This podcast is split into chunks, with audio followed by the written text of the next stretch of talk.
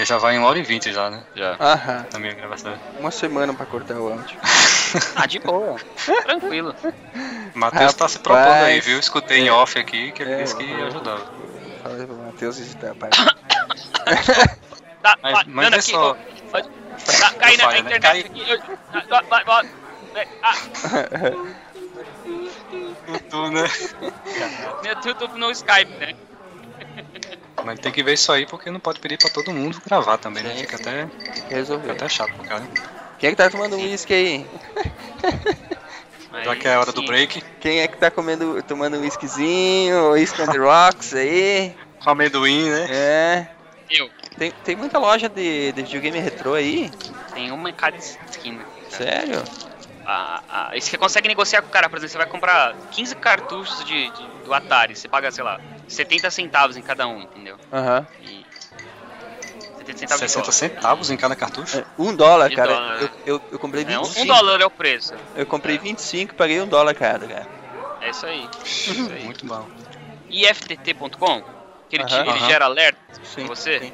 Os, dois- os dois principais alertas que eu uso. O primeiro, ele, a- até agora eu nunca recebi esse alerta, mas eu criei uma, um, um recipe que é você entra em contato com a. Como é que é o nome da agência? É, deixa eu ver aqui. É com, a, com o CTC, né? Que é o controle de, o control de SIS, pra. Ah, e, e pra um, um zombie, out- zombie outbreak você recebe um SMS. Se tiver um ataque zumbi, você Não, mentira. Mentira. Não é mentira. Mas tá coloca aqui, isso no post. você. Coloca. Coloca isso no. É. no- Você vai ter que mudar essa vocês receita aí. Mudar essa receita aí. Ficar de olho na DARPA pra quando tiver o apocalipse das máquinas. É, eu vou, eu vou criar esse outro aí também. Deixa eu ver no, no Craigslist aqui de perto se tem o Final Fantasy 3. Vamos ver. Esse jogo é o jogo da minha vida, cara. É o jogo que eu. Qual? O Zelda? eu é, o- não, o Final Fantasy 3, que é o 6 japonês, né? É, o, é simplesmente assim, o jogo que eu mais me envolvi emocionalmente até hoje, cara. Talvez, talvez assim, hoje, hoje ele fique Mais um do que. Last of Us? Não, eu acho que é, é, foi mais que The Last of Us ainda. O The Last of Us che- chega perto, chega, chega junto, mas o. Sem spoilers que eu não joguei ainda. Onde é Lynchburg? Deixa eu ver. Deixa eu ver, perguntar pra ele se esses jogos ainda estão disponíveis. Hein, olha, olha esse link que eu te mandei aí Ah, agora. meu Deus. Pera aí. Hi there. Does not ship to Brasil, viu, seu mano? These games still O que é que eu tô vendo aqui? Alguém pode me dizer o que é isso? Que custa 5 mil dólares? Pera aí, que eu nem abri que eu já assustei. Nossa, tá tudo Não, lacrado, sério? cara. Eu não abriria, não. Primeiro que eu não tenho dinheiro, que eu não tenho dinheiro pra, pra comprar, né? Mas se eu tivesse, eu abriria. Você é doido. Vamos Ok. Já vai dar- Já tá com uma hora e quarenta Já, já. vai dar 500 GB de, de Wave. Cara, não vai ter como eu te mandar isso. Claro, Como é que É não? sério, eu não vou ter como te mandar isso. Por quê? Tu, tu tá no 3G aí? Não, o 3G aqui, 3G é mais rápido que meu, minha, minha, minha internet de casa. Mas eu não vou ter como mandar porque como é que eu vou te mandar isso em vários pedaços, né?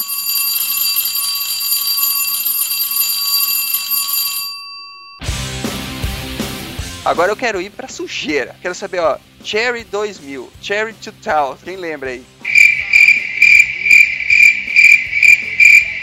Hum, Não é do meu não, viu? Quem lembra desse filme, lá, pô? de 87. Você entregou a Eu idade lembro que- agora. Eu lembro, que, é, eu lembro que é uma ficção científica, mas eu não, não lembro. Lembro que tinha o carro vermelho. 25 anos. Hum, Meu Deus, pra onde que a gente tá indo? Pra onde que a gente tá indo? Existem as robôs escravas sexuais. Não, essa daí foi longe. daí. Falei que nós ia na imundícia, agora nós ia na sujeira. A história do filminho, ah, resumidamente, é assim, ó. é- é- nessa sociedade evoluída existem as robôs, né? São robôs humanoides que têm é, o papel de desempenhar a, a função sexual uh, feminina na, na sociedade. As, as mulheres de verdade praticamente foram, foram abolidas em prol das, das robóticas. Eu acho que venderia bastante. Olha, se eu, se eu não né? me engano, foi esse filme que cunhou o termo Azona. Tipo, porque, ele- se eu não me engano, ele tinha androides que eram profissionais do sexo e que trabalhavam ah, na zona. E se eu não me engano, Ah, é verdade. The é verdade, é verdade. Ah, durante, a, cara. durante a passagem, do, inclusive, o, o- o enredo é interessante porque ele se apaixona de verdade pela, pelo Android, pela né? robô É. dele, é, pelo Android dele. E ele, ele salva o, o- a memória toda, enfim, toda a, a vivência que ele teve junto com o Android, né? Ele salva no, num chip e ele vai pra esse lugar que é a zona, zona. né? Pra tentar recuperar um modelo igual aquele Cara, tinha. que loucura. Que que é isso, cara? Meu Deus. Luciano, esse tipo de robô, Luciano, que tem que fazer. Dá dinheiro, hein? Esse aí é pra ficar milionário. É, é- é esse tipo de pesquisa, Luciano. Larga a mão da Agribot. Vamos, vamos desenvolver esse robô. Também é. Temos sociedade aí, entramos em sociedade, hein? Psycast patro- Minha patrocina. esposa não vai me deixar entrar em casa hoje. Tem alguma coisa, você conhece alguma coisa nesse sentido, Luciano? Hum, não, assim, acho que Ah, É, abre o jogo! Abre o né? jogo! não, sinceramente. Não deixa o cara em maus lençóis, rapaz. Não Você deixa. tem que dar mais risada. Dá umas risadas aí, é, fake, que aí depois eu coloco. Cara. Na edição eu coloco você rindo. Também, estratégicos, né? É. O Luciano é o Eduardo Spor do, do Ele não ri, né? Eu já, o, o, o Eduardo Sport já riu, hein? Pegou ele rindo já. Bom, voltemos à pauta aí, gente. É, deixa a Cherry pra lá. Tchau, Cherry. I'll be back.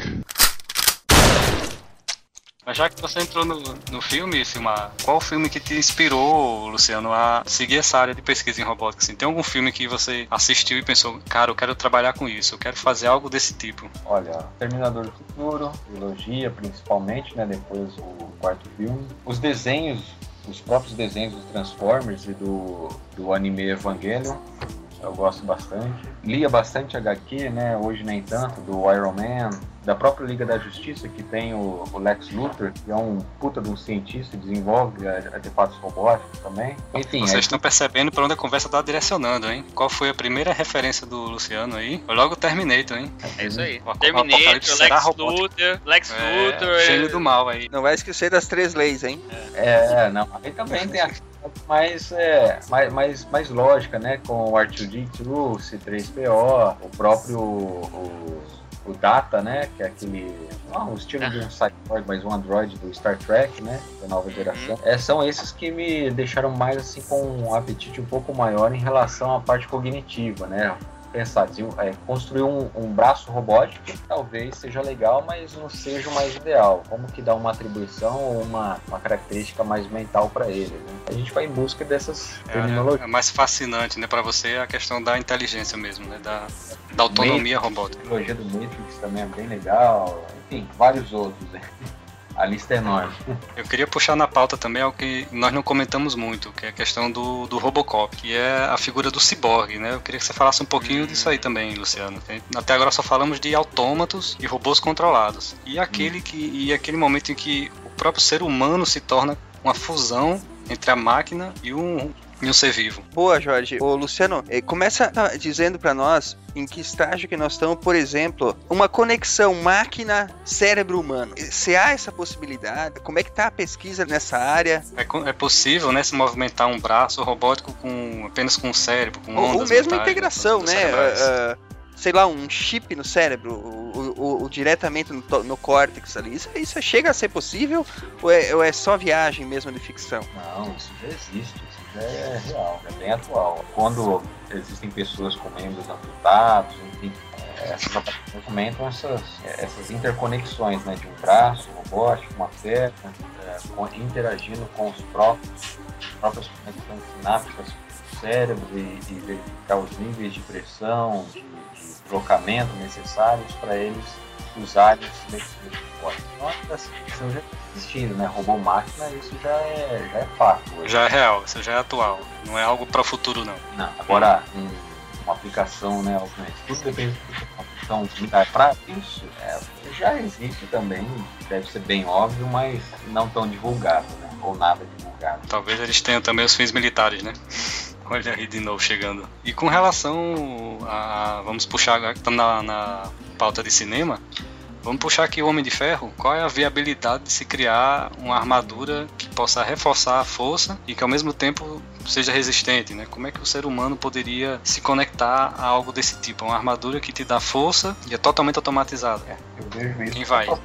inicial militar, né? O mesmo que não seja militar, digamos que seja um, uma máquina para salvamento. Né? Vamos, vamos puxar também para outro lado, né, Luciano? Você tá num, num prédio em chamas, né? Você vai entrar protegido com essa armadura, você traz três, quatro pessoas a tiracolo lá. Exato. É tudo questão de uso, né? Toda tecnologia ela pode ser usada tanto para o bem, entre aspas, quanto para o mal, né? Infelizmente o que a gente vê é isso sendo desenvolvido com fins nem tão nobres, né, na maioria das vezes. É, o, o- a gente tem algum- alguns projetos nem tanto voltados na, na robótica, mas já que a gente comentou de, de- do, do Iron Man, tem o, o Elon Musk, que é um, um cara é, que ele tem, ele tem desenvolvido várias das tecnologias que o, que o Iron Man tem, tem desenvolvido, é, manipulação virtual de, de componentes, ele andou brincando que ele ia construir, além desse, desse gerador holográfico onde ele consegue manipular objetos, ou modelos de objetos, é, ele também ia, ele, ele falou que ele também ia criar armaduras. Dinheiro pra isso ele tem.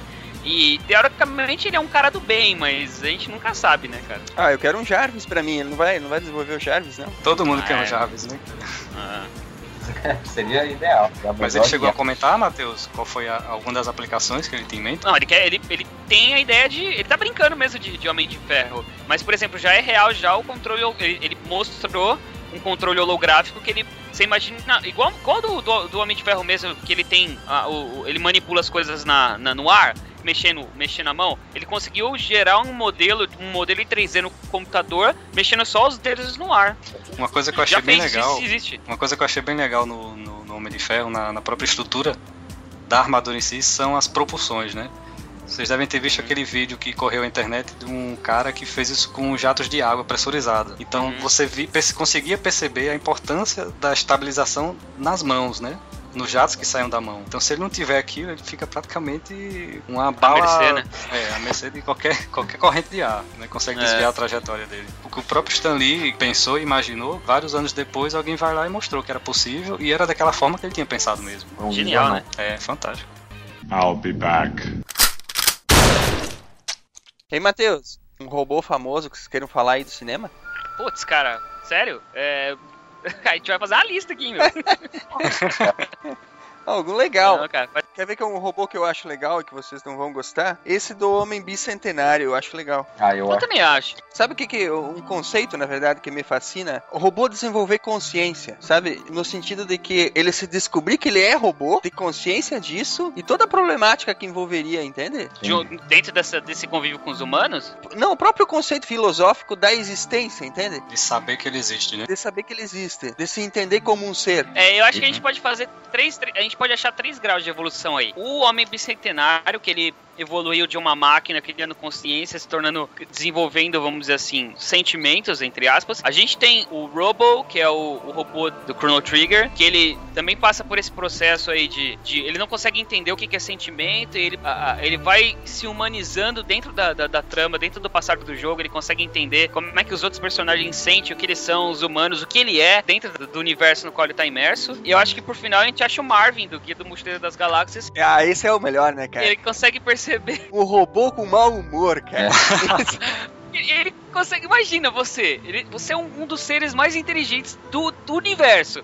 Você tem a capacidade de falar du- 200 trilhões de línguas diferentes. Você tem o poder de processamento pra salvar o mundo e você tem que atender a porta, cara. Deve ser, cara, deve, Muito é, bom, ah, cara, putz, muito é- muito bom, cara. É- O Douglas Adams é, é genial. Muito legal. No filme é legal a forma como eles retratam ele, mas no livro é muito mais engraçado. Porque ele só se ferra, né? Nos livros. Ele se ferra pra caramba, cara. Ele, ele vive o suficiente pro universo acabar cinco vezes. É, é isso aí, é isso aí. E aquela parte que ele fica preso, fica preso num planeta lá em que os seres do planeta são colchões. Vocês lembram de ter lido isso aí? Qual livro que é esse? Qual O Guia do Mochileiro das Galáxias. Vou fazer uma meia-culpa aqui. Eu não li o livro nem assisti o filme. Está na minha lista. Você, está- você agora passou para a minha lista negra. Ih, Não, não. É, mas tem que ler, cara. Esse, esse robô aí é fantástico, é, é muito bom. O- a forma Mas o filme vale a pena? Não, o, fi- o filme é legalzinho, mas é, é, é muito mais recomendável você ler os livros. Está anotado aqui na, na pilha. Na- nessa parte do livro que eu tava falando, ele fica preso nesse planeta em que os habitantes do planeta são colchões. E daí a, a forma como o, o doente do autor, o Douglas Adams, que era, eu acho que ele era doido, cara. Ele descreve a, a forma como os colchões falam, que é tipo, tipo coachar, mas é, é muito doido. E daí o Marvin, ele fica preso lá por tipo milênios. E ele tem que conviver com aqueles, com aqueles seres que, tipo, não tem inteligência nenhuma. Pra eles são, são evoluídos, né? São menos evoluídos. E aí, tipo, é, é muito, é muito louco que o, o jeito que ele, que ele passa pelo, pela galáxia. Esse, esse robô aí é fantástico. O Oli, a gente tem que Ah, falar do. Oli. Sim, o Wall é Não fantástico. esqueçam do Wally, Fantástico. pelo amor de Deus, é o meu robô preferido. Sim, Não, falar do não tem General, como. né, do Star Wars. mesmo. Tem o, o robô do, eu- do, do iRobot, que ele é genial. É, bom, Asimov, né? É, eu lembro daquele, daquele diálogo que ele tem com, com o personagem do Will Smith, que o Will Smith ele é totalmente cético em relação aos robôs, né? E aí ele, ele fala pro robô assim, ah, como é que você quer... Como, como é que você quer que eu te respeite? Um robô, um robô não sabe. Quando que um robô vai fazer uma sinfonia? Vai criar uma música? É, é, quando que o robô vai poder criar uma música ele- e o robô vira pra ele e fala assim: Você pode fazer isso? Aí ele não tem resposta. É sensacional, Matou mesmo. cara. É. É sensacional, cara. É, É muito muito bom. Agora o, co- É. o conto é muito mais introspectivo, né? Sim. Como os livros É, também, a, né? a maioria dos- desses filmes que, que são criados é, é, baseados em livros, eles têm que dar uma outra dinâmica para. Se você fosse levar o, o filme do iRobot como o livro, ele seria muito denso, ele seria muito mais denso. Eu acho até que nem tem como transformar a atmosfera densa como é no livro para o cinema, né? Seria um filme introspectivo demais. Não é comercialmente É, viável. o público é diferente também, É, né? O público vai ser Não diferente. tem como fazer. Vou jogar na mesa o Ed 209 do Robocop. Please put down your weapon. You have 20 seconds to comply.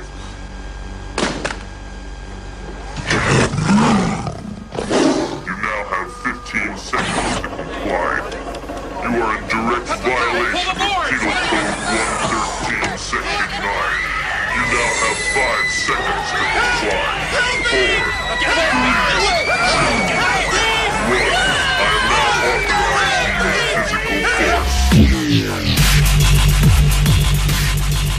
É que ele não falou. Putz. Que é o robô Sim, desengonçado, né? Quer ser mal, mas ele é desengonçado. Ele é Sim, burro demais, engraçado. aquele robô é burro demais. Acho que a rede neural dele não foi bem treinada, né? Ah, meu Deus do céu. Essa cena do, do Ed 209 metralhando o executivo e a cena que aparece, acho que é no Homem de Ferro 2, que, que aparece lá os caras tentando fazer outros, ro- outros Homens de Ferro. Le- lembram dessa cena que, o Hum. que o cara vai, Sim, sim. tipo, que o Tentando cara vai, replicar tipo, girar tronco e o cara parte a coluna do cara que tá dentro.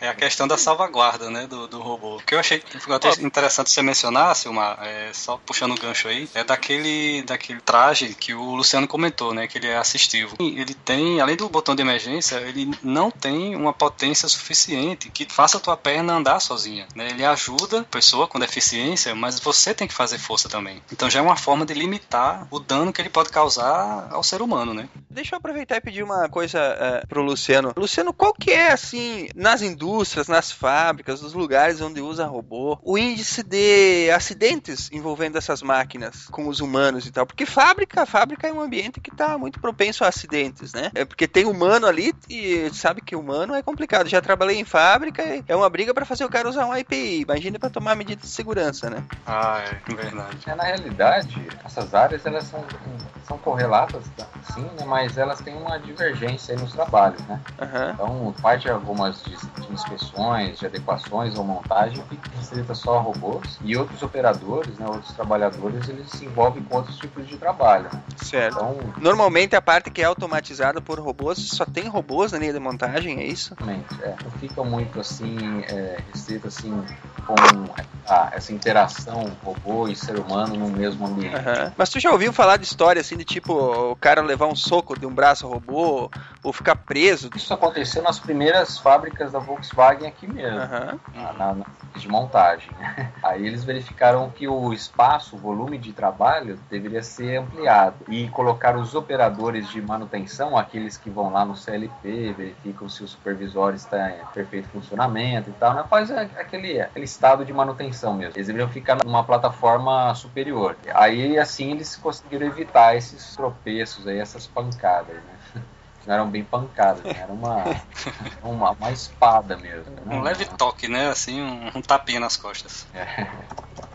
Eu acho que a melhor discussão que a gente pode propor aqui é exatamente baseado no que o Asimov trouxe, que foram as três leis da robótica. É, é o mais importante, a gente tem que citar de qualquer jeito. É, essas leis que hoje elas estão apenas no campo ficcional, né? Porque não temos tecnologia para fazer, por exemplo, um robô saber o que é um ser humano, saber o que é omissão, por exemplo, que cita as leis. Para citar as três leis, né? Primeira lei, um robô não pode ferir um ser humano ou por omissão permitir que um ser humano seja ferido. Segunda lei, um robô deve obedecer às ordens dadas a ele por seres humanos, exceto quando tais ordens entram em conflito com a primeira lei. E terceira lei, um robô deve proteger a sua própria existência, contanto que tal proteção não entre em conflito com a primeira e a segunda leis. Depois ele adicionou a lei zero, né, que diz que um, um robô não pode causar mal à humanidade ou por omissão permitir que a humanidade sofra algum mal. É, Só que essas leis, apesar de terem uma carga é, ética muito forte, né, não, não teria como por elas é, é, programar essas leis hoje na- nas inteligências artificiais que a gente tem, não é verdade? Não, ela segue, não pode continuar. Sim, dá pra você colocar assim. É normal. Depende muito da aplicação também, né? Mas como é que, como é que você ensinaria, por exemplo, para um robô o que é um ser humano? Ah, tá. É, e a gente está entrando num grau aí de complexidade, de, de treinamento, de classificação bem mais apurado, né? Até tem uma discussão filosófica bastante legal sobre essas três leis, que é, por exemplo, vamos imaginar que exista realmente uma inteligência artificial avançada e que você programe essas três leis, mas que a pessoa que programou essas três leis era uma pessoa racista e para ela negros não são seres humanos. Hum, excelente discussão. É, aí- aí já vem da intenção, de, tá deturpando as leis, né? Nesse caso. Mas aí é que tá, você, você vai ter que especificar isso no momento de criar essas leis, de programar essas leis. Pois é. Ó, é um problema bem clássico que você está aqui, um dos projetos que eu estou fazendo, em paralelo com uma orientação do grupo de pesquisa de alunos aqui, é uma, um reconhecimento, uma reconhecimento de, de imagens e processamento de imagens para classificação de sinais em Libras, sabe? A língua, Sim. língua de sinais. Sim. E eu comecei a alimentar uma base de dados bem grande só, só com os meus sinais, né? Eu fazendo. E eu fazia a base de treinamento comigo também. E estava perfeito o algoritmo, estava dando tudo certo. Quando o passo você alimenta essa base de dados com treinamento, né? Não, não, é, com, aliás, com teste, não com treinamento, com outras pessoas, né? Com uma cor diferente da pele, já começa a dar errado. Quanto mais heterogênea for a sua base de dados, melhor. Então, é, vai- mais da, do bom senso aí, né? Do programador, né? Ele vai desenvolver um robô, ele tem que existem N Então, eu acho que hoje, especificamente hoje, a gente não tem é, sensores hábeis para para conseguir distinguir um ser humano. Porque a gente for basear, por exemplo, em visão computacional, ele vai trabalhar com formas. Mas um robô humanoide pode assumir uma forma de um ser humano. Um- uma estátua pode assumir uma forma de um ser humano. Mas E aí o você robô não conseguiria perceber. Você está esquecendo um ponto que nós não comentamos, Matheus, que é o predador. Como é que ele identifica um ser vivo?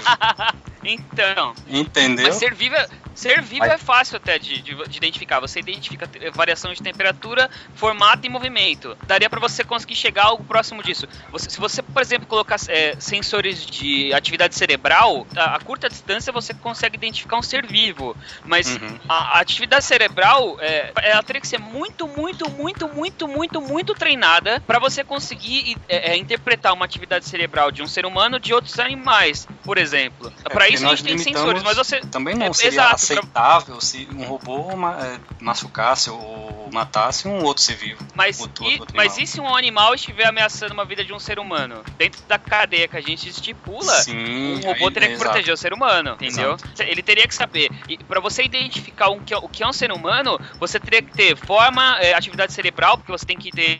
é, tem- o, o ser humano ele é dotado de razão e inteligência, é, ao- a- pelo menos Mesmo, alguns né? deles. É, é, a- não todos. não todos. Não todos. movimento, temperatura, é, e você teria que ter todos esses tipos, essas, essas, esses sensores ativados é, de uma forma plena. Hoje em dia a gente não tem nada perto disso. Quer dizer, perto disso a gente tem, mas que trabalhe em conjunto para poder identificar o que é um ser humano e o que é qualquer outra coisa. Eu acho que hoje a gente não tem tanta tecnologia para chegar nesse ponto. Luciano, se eu estiver errado, você por favor me corrija. Eu também concordo contigo. É, essas bases mais técnicas da pesquisa científica também levam para esse ponto, né? Uma interação que tende a fazer fusão sensorial. Fusão sensorial, ela não atende apenas a, a, ao embasamento da verificação da, da, dos shapes, né, da textura e cor, que é atribuição da visão computacional. Isso vai mais além. Então, a gente está um pouco além disso aí.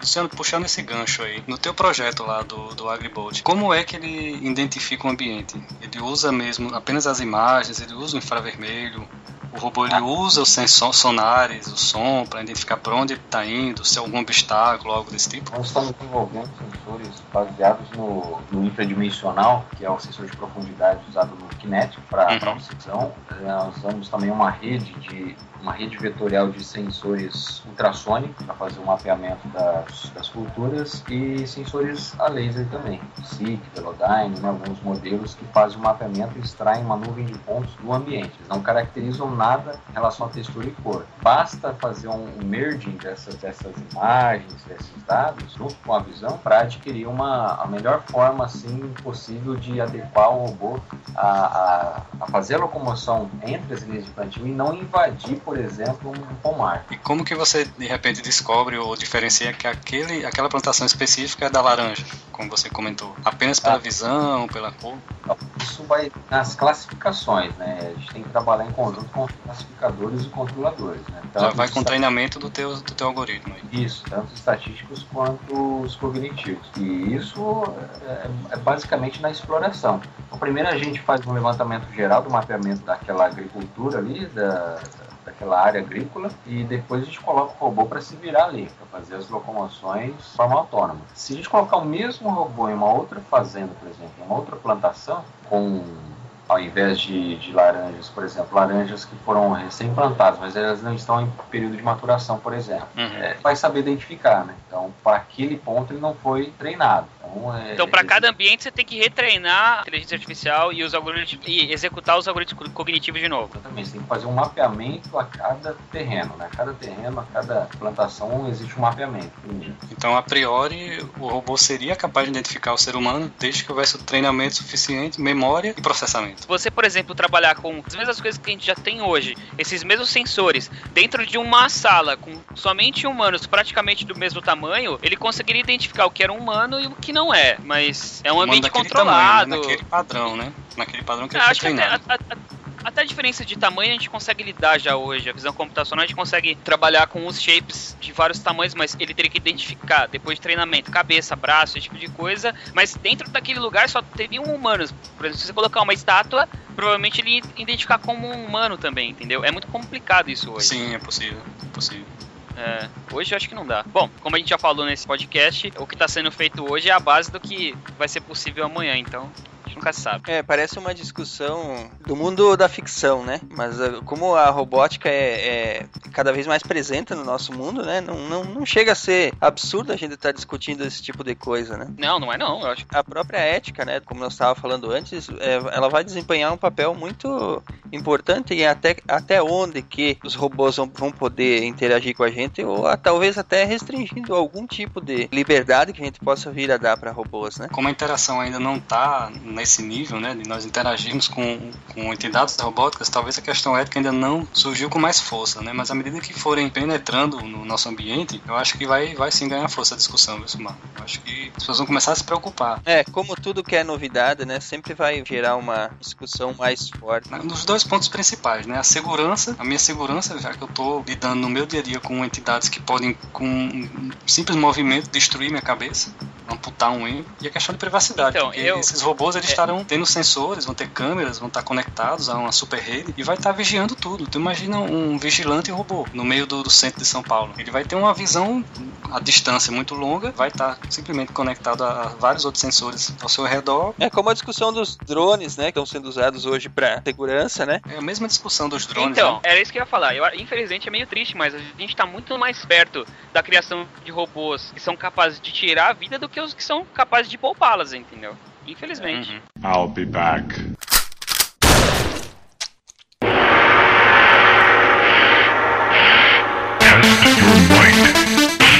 Pra esse podcast aqui, eu acabei fazendo uma lista imensa do- dos robôs que eu acabei presenciando em jogos. Eu, eu eliminei mais robô nessa lista do que o Exterminador do Futuro. E, eh, mas aí aí eu cheguei mais perto do que, do que, eu, do que eu acho que são os, os mais memoráveis, pelo menos pra mim, é totalmente pessoal aqui.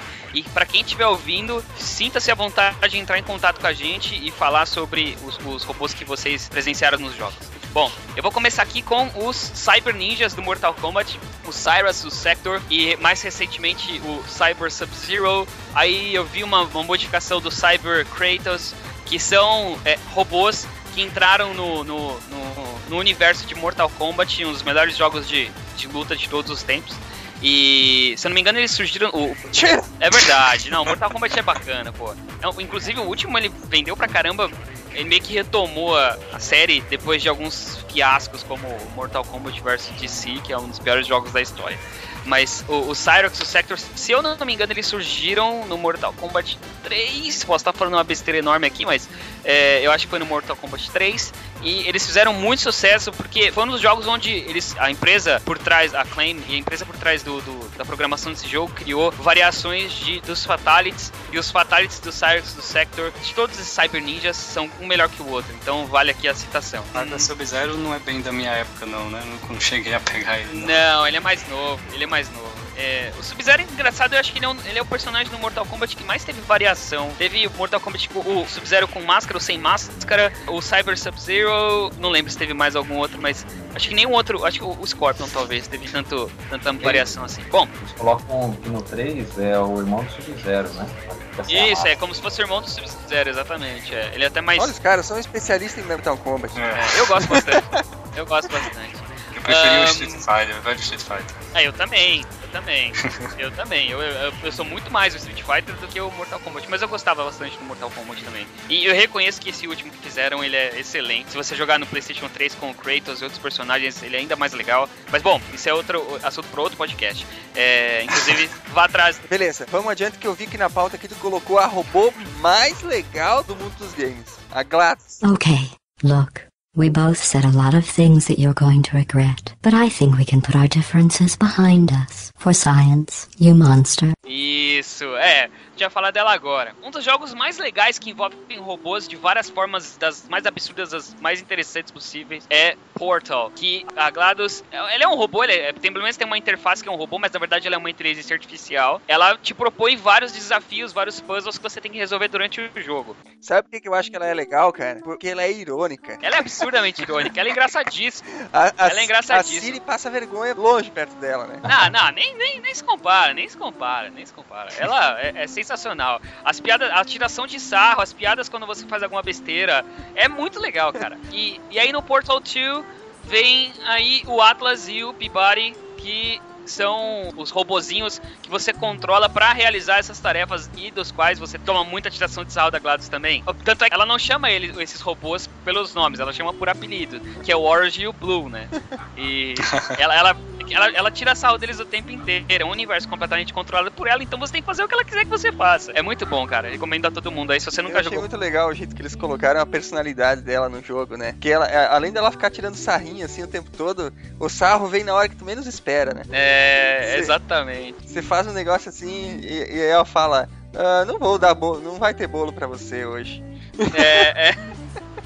A história do bolo, aliás, é sensacional, né, cara? É o Brio. Tem o easter egg, tem vários easter eggs também no, no- o jogo inteiro ele é cheio de easter eggs. Os programadores eles mandaram muito bem. Bom, não é à toa que, que, que esse é um dos títulos mais jogados em plataformas diferentes de todos os tempos, né? Nessa mesma linha tem é, é a Cartana do Halo. Você, você chegou a jogar Halo pra falar pra nós dessa, dessa assistente aí? Ela é um, ela é um, um- um ser virtual, na verdade, né? Ela é um, Aham. um- um- uma Mas, entidade mas virtual. ela é, mas ela é tipo a GLaDOS, assim, como uma inteligência artificial?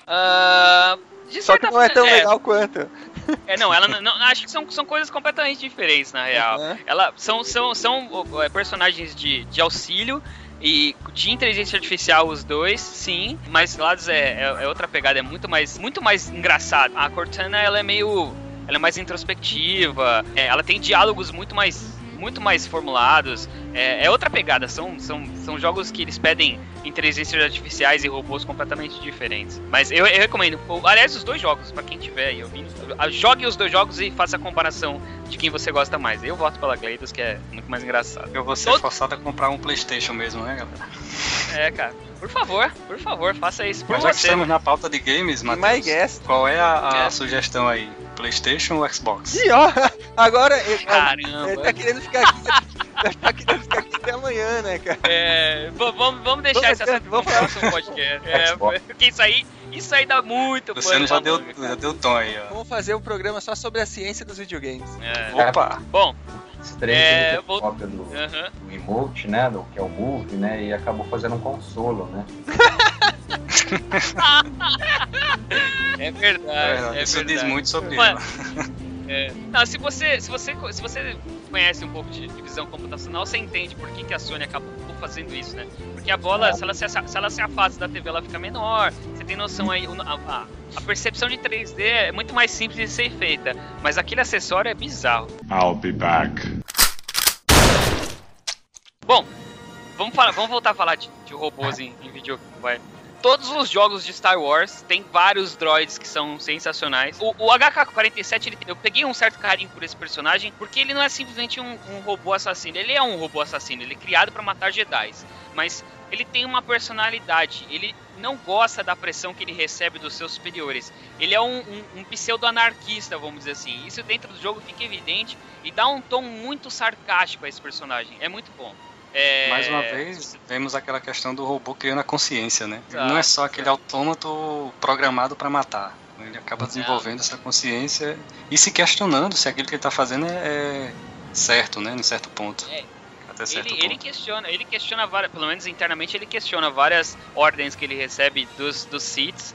E, mas, bom, é, é- ele tá no meio de uma guerra, então ele acaba fazendo. Bom, você tem que jogar pra perceber. É, eu recomendo também jogar. O, o Old Republic.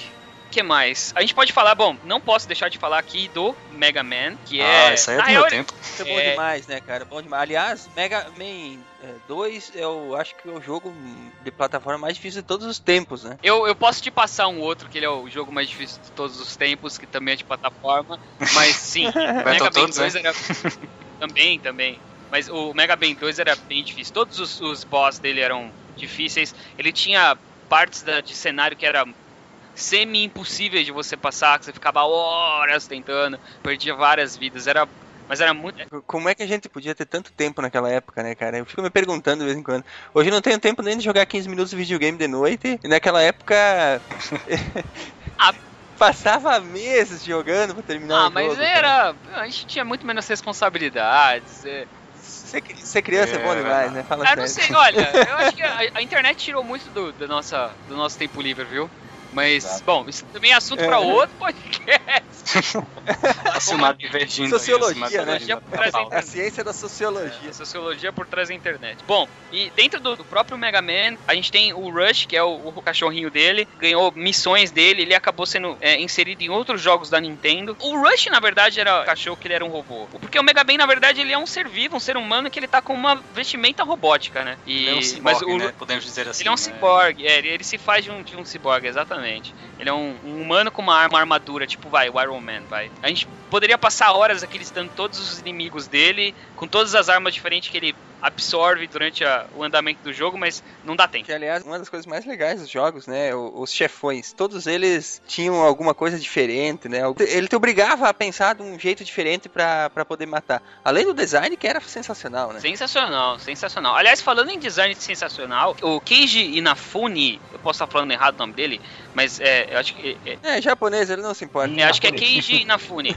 É, ele que, que é o criador do, do Mega Man, ele lançou há pouco tempo no Kickstarter um jogo chamado Might Number 9, que ele... Eu votei lá, hein? É Ah, ah, é? É. Votei lá com a minha carteira. Isso, cara, eu, eu É tô empolgadaço pra ver o que vai sair desse jogo, cara, de verdade.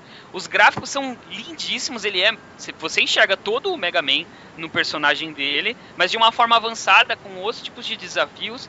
Ele é também um ciborgue, de certa forma.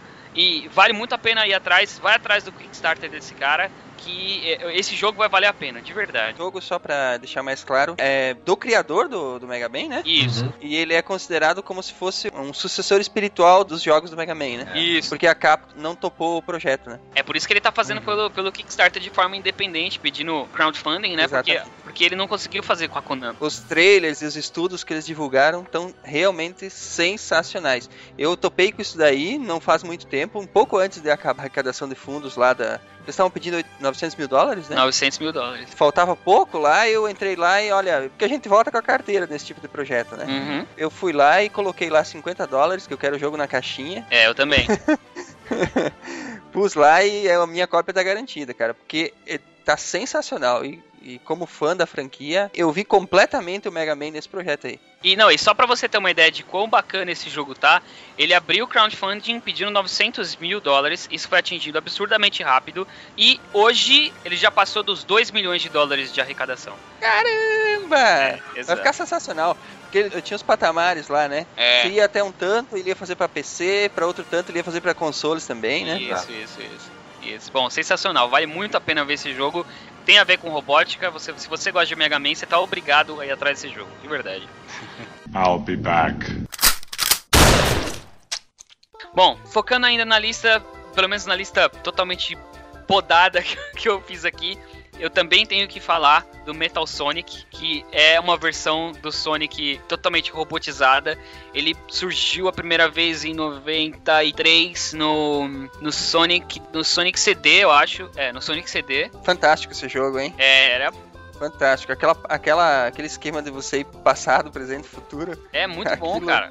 É muito, muito bom. bom. É, é animal. É, é, me- também esse é um jogo que me fez ficar lá por horas jogando. E o Metal Sonic ele é uma versão do Sonic criada pelo Robotnik pra justamente combater o Sonic. Ele é mais rápido, ele é metálico e você passa por maus bocados pra passar por ele de verdade. E aí tem uma parte que você pode jogar com Knuckles também. Eu preferia jogar com, com Knuckles porque pra mim era mais fácil derrotar o Metal Sonic com ele. E o Metal Sonic ele apareceu depois num crossover do Smash Bros. Brawl da Nintendo em 2008. E pra quem não jogou, é um dos jogos onde você escolhe um personagem e seus amigos também. É multiplayer local ali. Todo mundo se estapeia dentro de uma tela onde ninguém sabe o que tá acontecendo. É muito bom, cara. Extremamente divertido, cara. Bom, a gente falou também aqui já de cinema do Wally. O Wally tem um game, como quase todos os jogos feitos assim na correria do filme, ele tem várias falhas. Mas, bom, é o Wally e eu não consigo não falar do Wally. Eu tenho esse jogo, já joguei bastante. Você acha falhas, mas ainda assim ele é por toda a história, por todo o ambiente, por todo o contexto no qual esse robozinho existe, vale a pena citar ele aqui. Eu não cheguei a jogar, mas ele, ele vai naquela linha dos outros da Pixar. É, Os mas joguinhos da, da Pixar. é, é bem aquilo. é- Mais infantil, é assim. isso. Ele tem uma pegada bem. Eu ia falar infanto-juvenil, mas nem chega a ser infanto-juvenil. Ele é mais uma pegada infantil mesmo. Coletar pecinhas, explorar o cenário. Ele é, ele é mais nessa pegada. Foi feito muito rápido depois do lançamento do jogo. Não é um, um jogo super produzido. Mas ele, ele é engraçado, ele é divertido pelo personagem que é, pela personalidade do Wally em si. A gente pode citar também aqui. Do Robo, do, do Chrono Trigger. Ele é, eu acho que foi um dos primeiros personagens que eu joguei em um jogo tão fantástico quanto é o, o, o Chrono Trigger. Ele usa laser, ele, ele usa mágica. E a gente comentou o lance da inteligência artificial e foi uma das coisas que mais me chamou a atenção. Que é. Mas ele é tipo robô steampunk, assim? É, ele é meio steampunk, exatamente. Por isso que tem essa mistura de laser com mágica. Mágica a gente costuma ver em jogo como o mago, o senhor da, da sabedoria, algo ma- mais antigo. E laser é algo completamente futurista. E o Robo, ele é exatamente a mistura desses dois. E uma das coisas mais legais, inclusive a gente já falou aqui, é que ele não tem emoções. Mas ele vai aprendendo, ele vai entendendo do, do decorrer do jogo que as emoções humanas são algo que faz bem e é heartwarming que, ele, que eles chamam. É algo é, aca- acalantador, assim. E ele não sabe perceber quanto, como isso é importante na, na vida dos humanos, nos outros personagens do jogo. É, tem que falar dele aqui. Ele tem mais de 300 anos dentro da história do jogo. Ele, se não me engano, ele é dentro dali da, do, do Protodome. Bom, você tem, esse é um jogo que você tem que jogar também de qualquer jeito, Chrono Trigger. Eu, se não vou, vou revelar aqui, pelo menos nesse podcast, eu Esse lance de robô, robô e magia também tem no Final Fantasy 3, né? Com aquelas armaduras. Ah, mas bom, Ele. Os Magic Chrono Arms. embora Trigger ele e não Final desenvolva- Fantasy, né, gente? Eles são. É a mesma, a mesma equipe dos sonhos que foi feita. É, É, a- a- embora foi. o, o robô ele não, não desenvolva a consciência, ele meio que analisa a consciência humana, podemos dizer assim, né? É. A consciência coletiva Bom, a- da humanidade. Exato. Ah, Falando. Meio bom, como aquele de Prometheus, né? Qual que, qual que era o nome dele? O Android O- Prometheus. Ah, é, é, bom. Esquecemos de citá-lo, né? aqui. É, boa. Boa. Verdade. É, ele é maquiavélico, né, cara? Ele consegue perceber as. as- ele consegue simular. Ele t- tanto consegue aprender que ele consegue simular. Ele não tem, mas ele simula.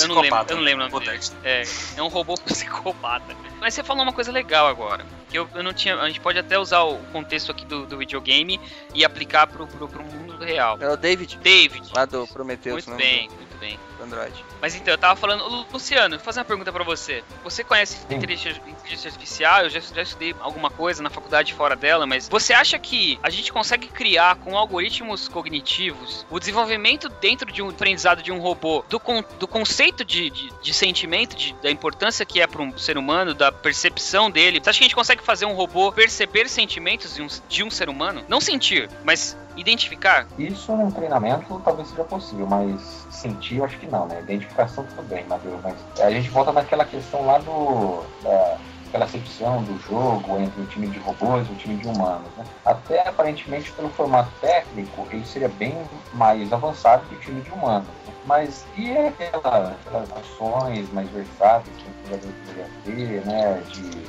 é, passar a bola ah, na lateral para ganhar mais tempo, um gol, né? Que, que vai acabar o tempo, enfim. Isso o robô não teria, por exemplo. Não teria o jogo de cintura, né? Do, do- de um jogador. Isso. Não Percepção. improvisação. É um modo de percepção, um modo mais emotivo no, no robô, tanto do David quanto do Data, né? Quanto do o Homem Bicentenário, eu acho que não.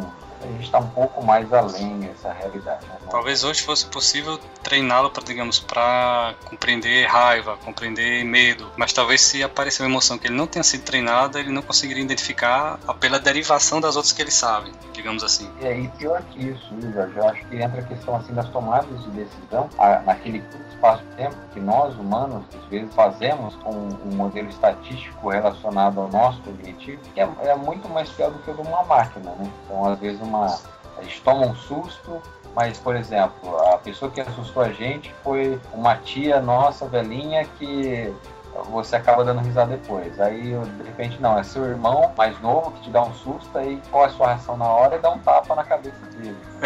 Tem essas percepções um pouco mais realistas a, a curto espaço de tempo que o robô, nesse caso, mais emotivo, não teria. É verdade, é verdade. Você desenvolvendo um robô o sentimento, eu acho que é algo, pra mim, hoje, dentro do meu modo de ver as coisas, é algo inalcançável a longo prazo ainda.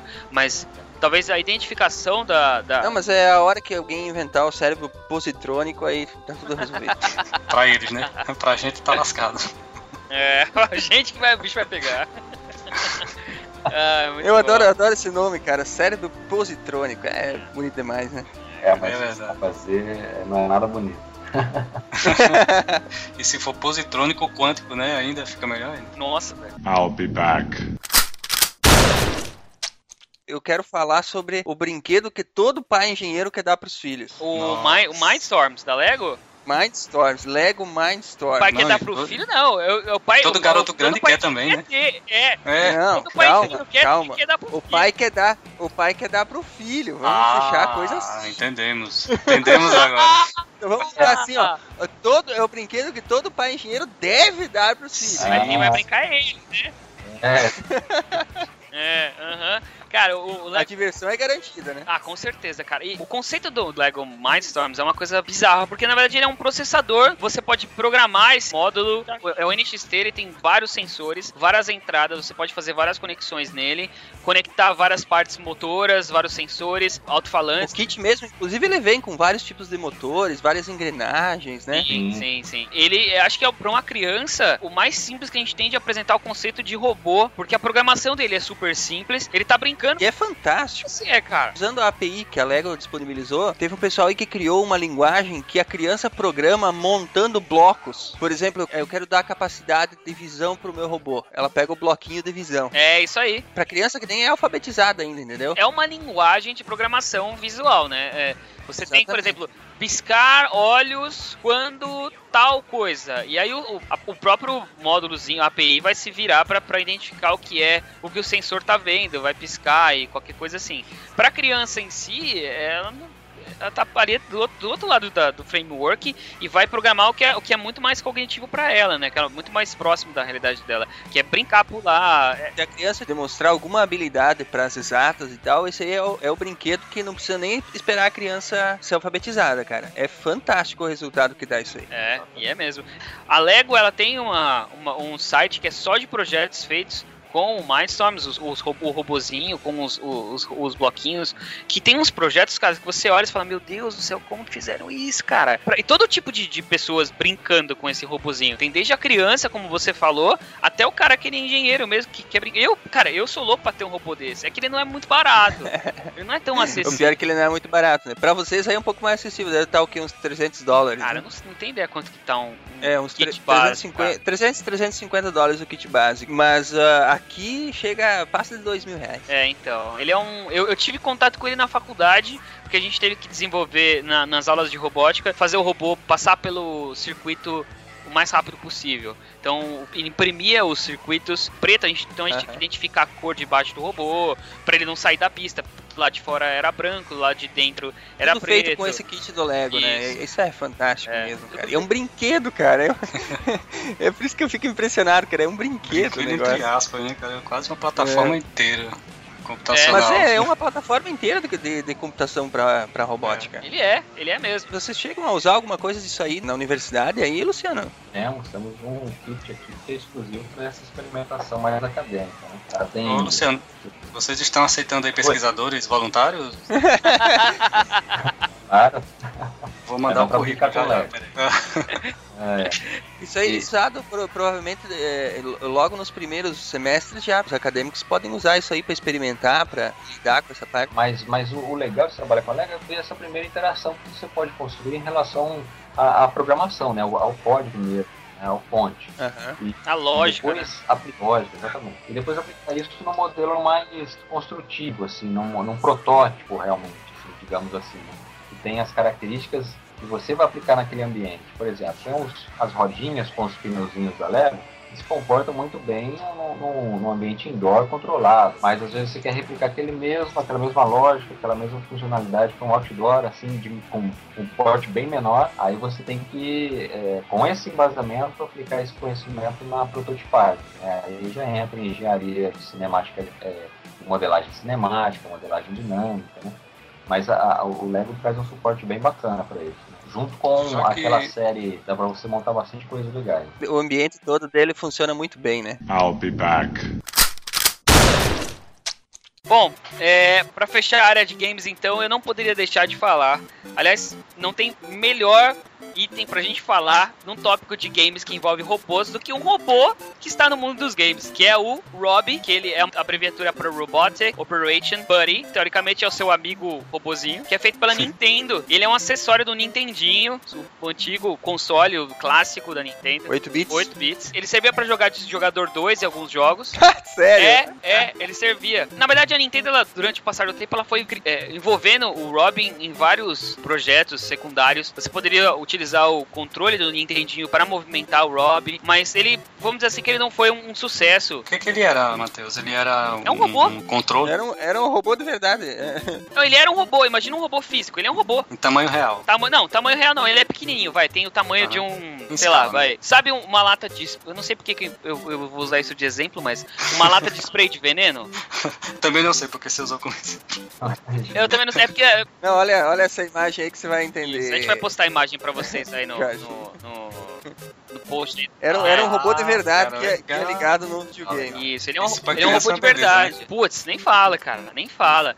E você podia colocar o, o controlezinho na mão dele, ele apertava, você apertava Uhum. botões. A, a Nintendo tentou criar vários projetos pra ele. A verdade é que ele não foi um projeto bem sucedido da Nintendo, mas ficou como um dos produtos mais clássicos da Nintendo. E eu morro de vontade de ter um desses em casa. Ele tinha que trocar os cartuchos, né, cara? Aí, aí seria Tá, aliás, tá aí uma boa ideia pra quem é geek de robótica. Pegar um Rob, usar a mãozinha dele, colocar algum tipo de adaptação pra fazer ele trocar os, os cartuchos do Nintendinho, bom, quem sabe. É, Conectado via acho- Wi-Fi ao iPhone, né? Nossa, mas aí, aí, nossa senhora, hein? Meu Deus do céu. Aí ser geek Ou eu quero só que ele se mexa. Pra tudo tem um mim. Eu quero só que ele se mexa, já tá bom já. Bom, e o, o mais legal do Rob é que assim, tudo bem, não deu muito certo. Eu, eu morro de vontade de ter um desse pra brincar com ele, pra ver como é que funcionava, fuçar, entende, sabe? Mas o que a Nintendo fez com ele depois foi o seguinte: ele virou um personagem de jogo. Se você tiver o Mario Kart do Nintendo DS ou Super Smash Bros. Brawl, você consegue escolher o Rob como um dos personagens de luta. Ele não é o mais forte dos personagens do jogo, mas é, foi uma homenagem que a Nintendo fez pra ele. Então ele, eu tenho que fechar essa lista de games de, de robôs em games como um atravessou- robô de verdade. Ele, ele tá em todas as esferas, né? Ele tá no mundo real, ele tá no mundo virtual. Ele atravessou a tela e foi pra dentro do game. É isso aí, é isso aí. Eu imagino que pessoas que joguem esses jogos hoje em dia talvez não saibam que esse seja um robô de verdade. Talvez os mais novos. Não, Bom, né? é isso. Tá aí as dicas dos, dos jogos que fizeram, pelo menos fizeram parte da minha infância, da minha adolescência, que envolvem robôs no mundo dos videogames.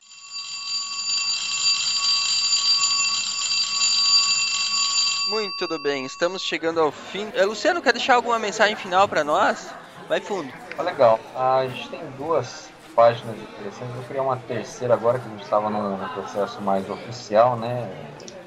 Ligado à, parte acadêmica de- dessa terceira página no Facebook. A primeira é a do Intelligent Mobile Robots Team, que ele é exclusivo da Unip, dos campi da Unip aqui do estado, que abrange mais projetos de extensão e de expansão né, para iniciação científica, envolvendo robôs móveis inteligentes, tanto aéreos quanto terrestres, quanto aplicações também é, em bancada, que são robôs fixos, é, bastante coisa nesse tipo. Né? Além das informações que a gente passa ali, do mundo mais de passa também conceitos do próprio desenvolvimento de um determinado projeto que foi, relacionado à página. Né? Tem outro, outra página legal que é a, a Raspberry Bot da FATEC, da FATEC de Catanduva, aqui do estado também, é que eu estou correlacionado, baseado a, a práticas envolvendo robótica e aquela plataforma computacional chamada Raspberry Pi. Fazer essas integrações agora com módulos computacionais de alto desempenho, né, de alto processamento, de alto poder de processamento, com auxílio de hardware, com a robótica, né, caso da robótica. E o nosso grupo, que é ligado ao módulo de visão computacional, se chama Vision in Agricultural Robots, da USP mesmo, correlacionado a várias aplicações envolvendo visão computacional aplicadas em robôs agrícolas móveis. Fora isso, se alguém quiser entrar em contato, tem meu e-mail, luciano.lulio.gmail.com Matheus, quer falar alguma coisa final aí, os contatos, sites? Bora lá. Bom, como eu disse no começo, meu nome é Matheus Gonçalves. A maioria das pessoas me conhece como Toad. Pode me chamar de Toad, que eu atendo se você me chamar de Matheus Gonçalves. Sapo, Matheus. É, sapo. Tem uma história toda por trás disso, mas. Um dia nós vamos acabar sabendo, Beleza. né? Eu nem vou pedir Não, agora. não, Eventualmente não. revelará. É, me, me chamem de Toad, porque se me chamar de Matheus Gonçalves, possivelmente eu vou achar que é você alguém da minha família dando bronca. Meu Twitter é arroba ToadGeek. Você também consegue me achar como Toad Geek no Facebook. Escrevo para vários sites. O meu site pessoal é o toad.com.br. E eu queria fechar aqui com uma frase do Asimov. Ela é até meio densa, mas eu acho bacana. Tem tudo a ver com o que a gente tá falando hoje. Que é assim: o aspecto mais triste da vida de hoje é que a ciência ganha em conhecimento muito mais rapidamente do que a sociedade ganha em sabedoria. Eu acho que diz muito sobre o que a gente vive hoje. A gente tem métodos de aproveitar e aprender e ir atrás, e a sociedade tá com o freio de mão puxado. Então acho que vale a pena abrir o olho em relação a isso. E às vezes andando de ré. Tudo bem. É verdade. Flávio, manda bala. Meus amigos, aqui é o Jorge, meu e-mail jfcosta.gmail com dois T's, facebook.com barra jfcosta com dois T's também e twitter.com barra jfcosta para variar com dois T's também. Então fiquem todos com os colegas aqui com o podcast e boa noite. E eu sou o Silmar. Os meus trabalhos podem ser encontrados aí na internet em 366contos.blogspot.com e em 5 minutos na estrada.blogspot.com. São meu projeto de um conto por dia para 2013 e o meu podcast diário, que é como se fosse um drops, em que eu falo sobre cinema, tecnologia, games e literatura nesses endereços aí. Lá tem outros links interessantes também para outros trabalhos que eu faço. Também escrevo no meiobit.com. Sobre retro game é só procurar lá. Eu e o Matheus estamos sempre brigando para ver quem é que faz o tópico mais mais Flame War, né? insano. Não- é, pode, se você quiser, tiver em dúvida, gostar desse tipo de assunto, retro game, entra no meu pitch, procure esse tipo de coisa, vai ter um monte de texto nosso lá, espero que vocês gostem. É isso aí. Eu também vou deixar uma frasezinha que também é do Asimov, é o ídolo dos o ídolo dos nerds, né? Eu vou roubar uma frase dele também, que se seu conhecimento pode criar problemas, não é através da ignorância que podemos solucioná-los. Fantástico, Muito. fantástico. Fica aí essa mensagem. Um abraço pra todo mundo. Luciano, pare de desenvolver aquele Terminator. Tem aí na sala. Depois desse Matheus, eu quero um. Concentre suas energias, concentre suas energias na Sherry 2000. Quando tiver um modelo pra testar, você me, me liga. É, sociedade aí, hein? Um abraço, Beleza. gente. Um beijo pra todo mundo e até mais. abraço, galera. Tchau. Tchau, tchau. Valeu, boa noite, Isso aí.